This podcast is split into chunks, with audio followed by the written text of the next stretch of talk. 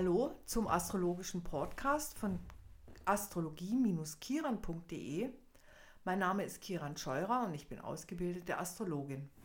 Heute geht es um die Deutung eines Sternzeichens oder eines Horoskops. Normalerweise sieht man ja in Zeitschriften oder in manchen ja, anderen Veröffentlichungen bei einem Sternzeichen jetzt nur ein paar Eigenschaften. Ganz kurz, knapp fleißig, ordentlich oder chaotisch. Ich finde, dass die ganze Deutung oder die Eigenschaften und die Aussagen viel komplexer sind, als nur auf so ein paar Eigenschaften reduziert zu werden.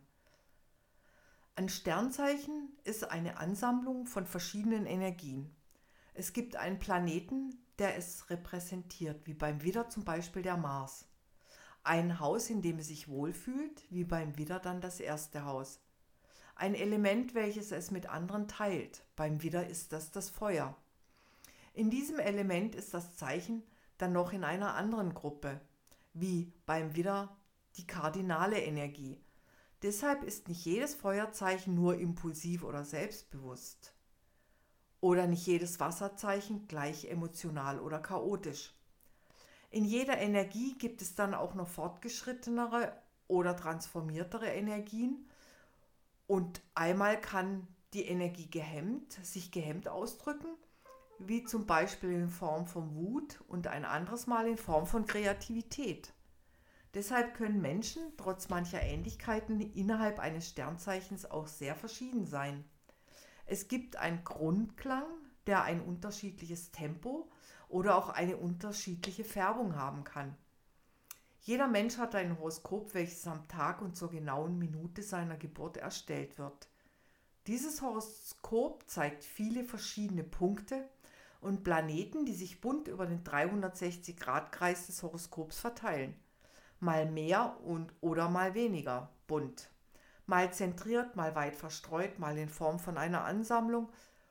Und deshalb zeigt sich das Bild eines Horoskops und auch eines Sternzeichens sehr unterschiedlich. In einem Horoskop werden durch die vielen anderen Planeten und Punkte verschiedene Tierkreiszeichen und Häuser angesprochen. Zum Beispiel kann die Sonne im Steinbock stehen, im sechsten Haus.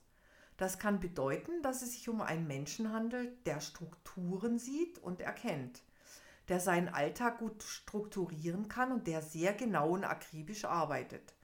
Das Interesse für gesellschaftliche Strukturen und das Arbeitsleben kann sehr ausgeprägt sein. Dieser Mensch hat aber dann auch noch den Uranus im ersten Haus und lässt sich sehr leicht ablenken. Der Steinbock könnte unter diesen vielen Interessen des Uranus im ersten Haus leiden. Nie kommt er ans Ziel. Ständig werden die Richtungen gewechselt und der Steinbock leidet bestimmt unter dieser Sprunghaftigkeit, wohingegen der Uranus, der eine Verbindung zur Venus hat, unter den zu starren Regeln und Strukturen leidet. Er lässt sich nicht gerne einsperren oder in eine Form bringen. Nun hat der Mensch auch noch einen Aszendenten im Löwen und hat dadurch ein eher selbstbewusstes und impulsives Auftreten. Was der Mond in der Waage des Menschen zu impulsiv und laut empfindet, und diese Ausbrüche eher hinterfragt, vom korrekten Steinbock ganz zu schweigen, der das unmöglich findet. Die Waage übergeht ungern jemanden, sie möchte gerne ästhetisch erscheinen, jeden mit einbeziehen und verstehen. Die Waage möchte allen gerecht werden. Was dem Feuer des Löwen nicht so wichtig ist. So kann auch im Horoskop eines Erdzeichens wie dem Steinbock der eher immer sehr bedacht agiert, viel Feuer vorhanden sein, Impulsivität und Aktion. Wenn nun das Erdzeichen schlechte Laune hat und frustriert ist, weil schon wieder nichts funktioniert, dann kann das Feuer manchmal seine negative Seite entwickeln und schwer über alles und jeden hinwegrollen. Deshalb ist nicht jedes Erdzeichen gleich zurückhaltend und kontrolliert. Jeder Mensch ist eine Komposition aus verschiedenen Eigenschaften manchmal eine weit verstreute und manchmal fokussierter. Die Teile in uns widersprechen sich. Es bestehen Dualitäten in uns, die dann innere Konflikte auslösen.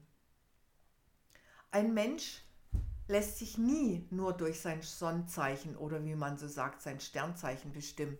Bei einer Deutung muss man sehr viel mehr mit einfließen lassen, um zu erkennen, was einen Menschen ausmacht.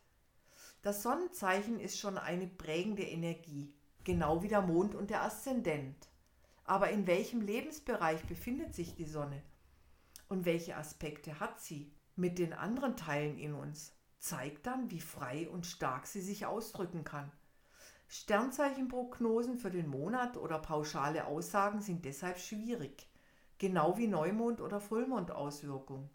Jeder Mensch ist ein Gesamtkunstwerk mit vielen verschiedenen Eigenschaften die mal bedeutender und, und mal weniger gewichtig ein Bild ergeben, welches durch eine längere Betrachtung aufgeschlüsselt werden kann oder durch ein langes Leben selbst erfahren wird. Deshalb ist es nicht so einfach, allein nur das Tierkreiszeichen in wenigen Sätzen zusammenzufassen. Viele verschiedene Bereiche ergeben ein Ganzes. Vielen Dank fürs Zuhören und bis zum nächsten Mal. Tschüss.